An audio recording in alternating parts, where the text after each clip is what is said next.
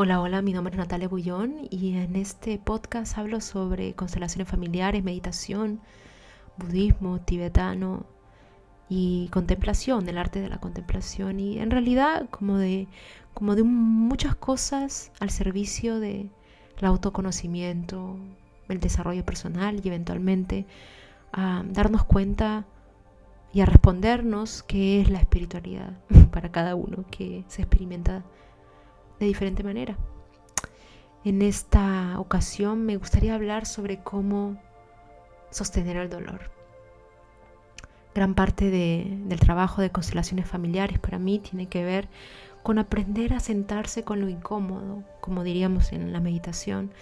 Y aquí encuentra mucha similitud entre la meditación, la tradición budista y las constelaciones familiares, porque la premisa de la, de la meditación, al menos en la tradición budista, no tiene que ver con relajar el cuerpo, ni dejar la mente en blanco, ni que la persona experimente paz. Esto no es al principio, sino la premisa es que va a ser incómodo y que te va a doler, te va a incomodar el cuerpo, vas a querer moverte, no vas, te vas a, vas a sentir que tu mente está por todos lados, que no la puedes controlar, va a ser mucho una experiencia como overwhelming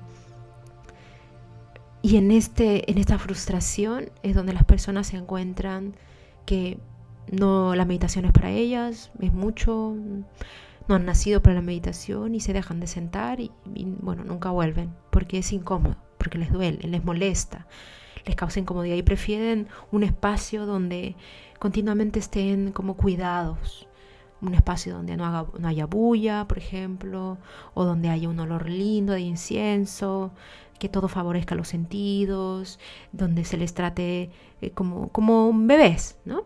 Em, y eso no tiene nada de malo, sino que es un approach, pero en la tradición budista el approach es diferente. Es decir, la manera como se trata al individuo en sus múltiples facetas es diferente, porque viene de la premisa que, bueno, hablo el Buda, ¿no? La vida eh, Life is dukkha, decía. La vida es dukkha. ¿Y qué significa dukkha? Está traducido al español como sufrimiento, pero esta palabra causa mucha repulsión al occidente y es como, ay, too much. Pero aquí se refería a dukkha, D-U-K-K-H-A, dukkha, se refiere a insatisfacción, como esta sensación de que algo anda mal y que algo no está bien, de descontento, de que algo no cuadra, como mm, esto que me está molestando y que me gustaría que fuera diferente. Esto es dukkha. La premisa en la tradición budista, en la meditación, es que te va a doler y que va a ser incómodo. Y después de toda esta premisa, te puedes sentar con eso o no. Algunas personas dicen de una, no me quiero sentar, yo estoy aquí para disfrutar la vida y relajar y chill out eh, y, para all good. Y otras personas dicen, vale, sí, acepto el reto y voy a estar conmigo en las buenas y en las malas, aunque, aunque esto me cueste. Porque, bueno, pueden ver que hay un beneficio más allá de la meditación. Y aunque quizá al principio experimentan incomodidad, dolor, no placer, hay algo dentro de estas personas que les, los mueve hacia la meditación. Y esto se puede construir conceptualmente porque han leído mucho y saben que la meditación es beneficiosa. O también hay un pull, hay una atracción por la meditación mucho más kármico, donde la persona siente una necesidad de acercarse a ese lugar sin tanta conceptualización, sabe que hay algo bueno. Es como te acercas a alguien, sabes que hay algo bueno para ti ahí en esa relación. Y vas, sin, tanto, sin tanto murmureo mental. Esta premisa la encuentro muy útil en las constelaciones familiares porque para los que somos parte de constelaciones, de grupos, de representantes, también de consultantes, nos damos cuenta que tenemos una ligera incapacidad de transitar la incomodidad y que buscamos refugio en, en, sentirnos bien. Y esto se convierte en una tendencia. Buscamos sentirnos bien constantemente y rechazar lo que no nos hace sentir bien. ¿Y qué es lo que esto causa?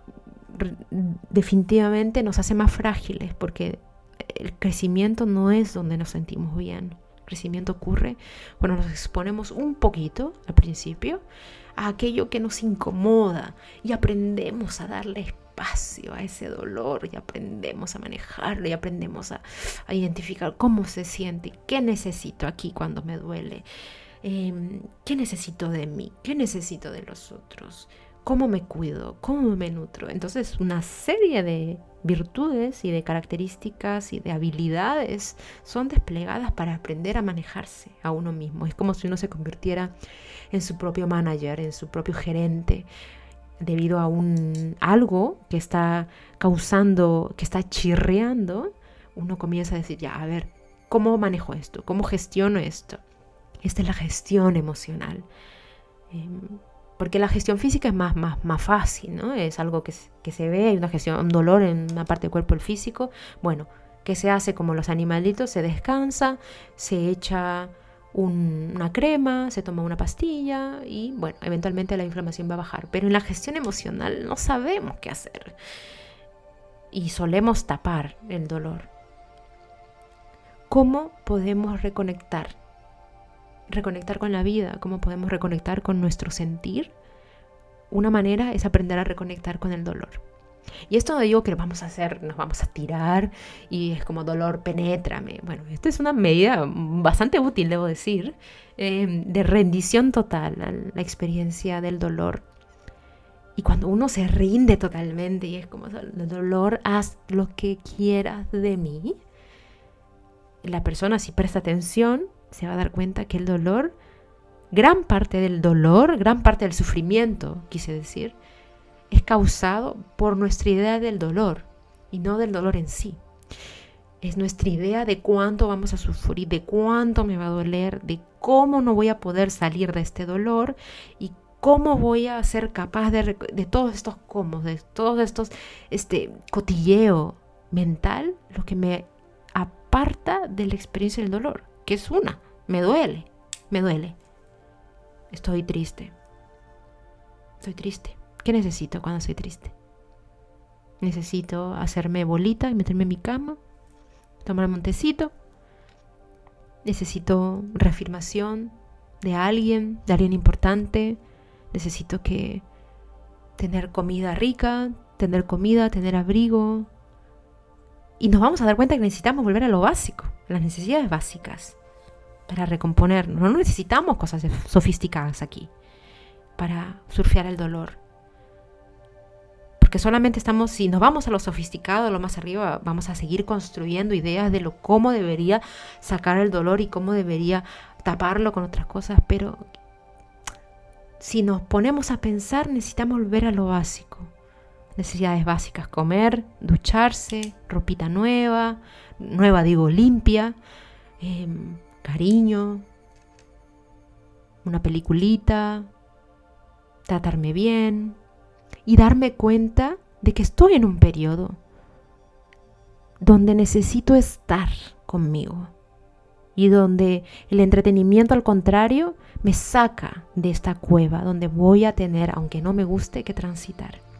Esta aceptación del dolor es lo que nos permite sentarnos con Él y mirarle a los ojos. Y si hacemos este ejercicio y nos dejamos penetrar por el dolor, nos vamos a dar cuenta que el dolor no era tan grande.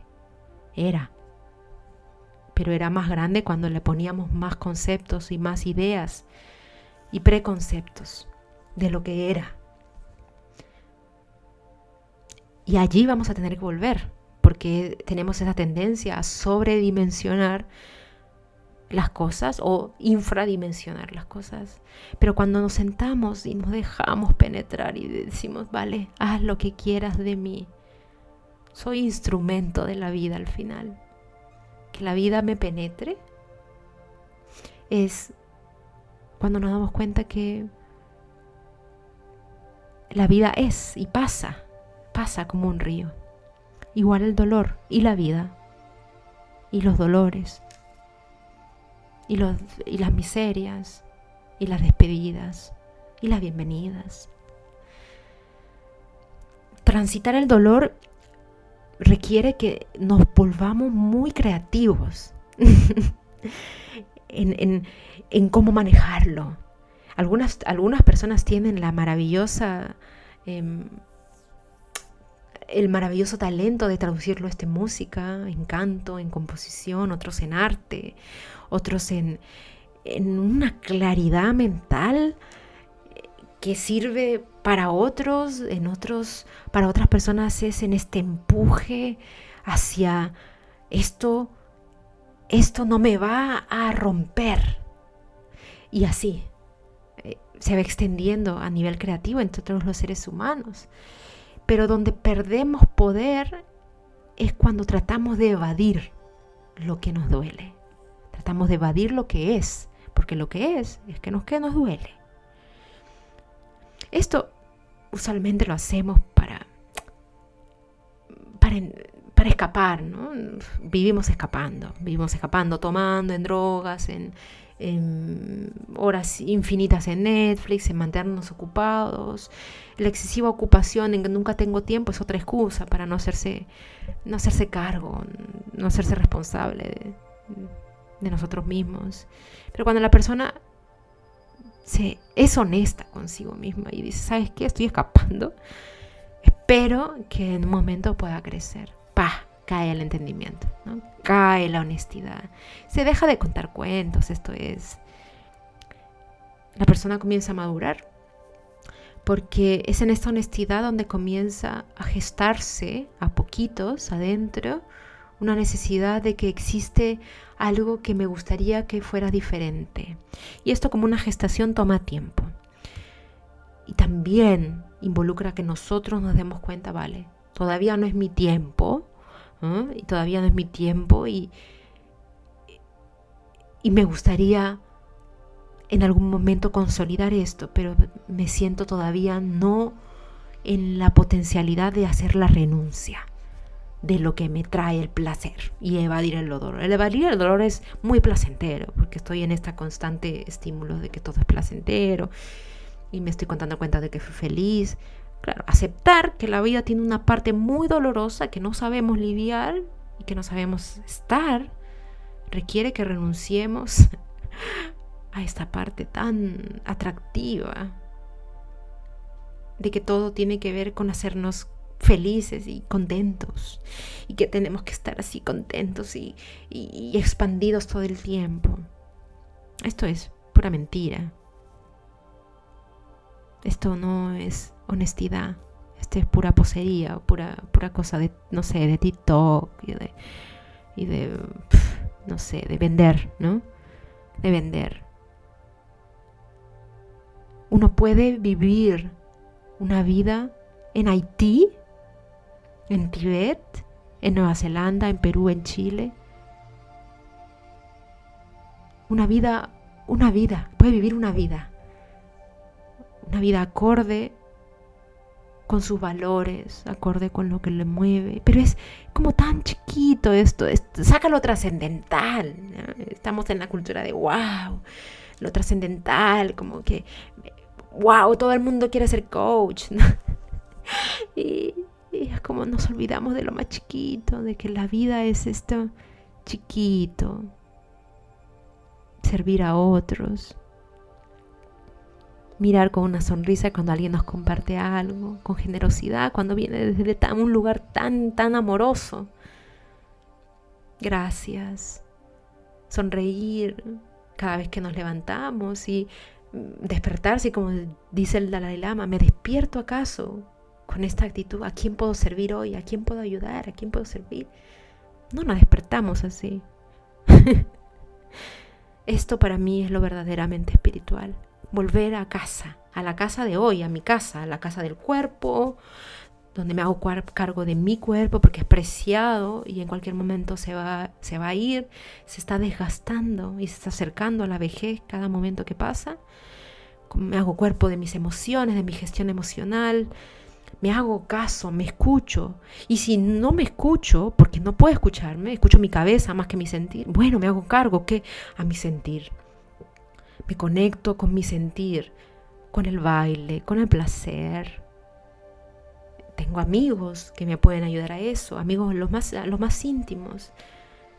Quiero compartir mi sentir, círculos de hombres, círculos de mujeres, tantas cosas que hay para compartir desde ese lugar, ¿no? y me hago caso a nivel espiritual también, que me acerca a esta unidad. En cualquier tradición me dejo llevar. Y así vamos vamos de aquí para allá, pero de nuevo, ¿desde dónde me muevo? ¿Desde dónde? Y volver a esta pregunta, ¿desde dónde? ¿Y desde dónde me muevo en el dolor y en la vida? y en el amor. Y así, estas tres preguntas, ¿de dónde me muevo? ¿De dónde me muevo? ¿Me puedo dar lo que necesito? Ta, ta, ta, danzando con la vida en una, en una danza tan agraciada que se vuelve amorosa, eh, que se vuelve agraciada por el simple hecho de ser, de ser, por el simple hecho de existir. Y ya decía Bert Hellinger, el casi creador, digamos, de las constelaciones familiares, amar, el, el amar es amar lo que es, lo que es. Y esa es la invitación con este podcast a, a por alguna vez abrirnos así completamente al dolor. Dejar de escapar. Dejar de entretenernos tanto. Y abrirnos completamente, abrir los brazos, abrir el pecho, sin dolor, haz lo que quieras de mí y ver y contemplar, darnos tiempo para eso y quizá encontremos algunas respuestas. Los abrazo. Chao.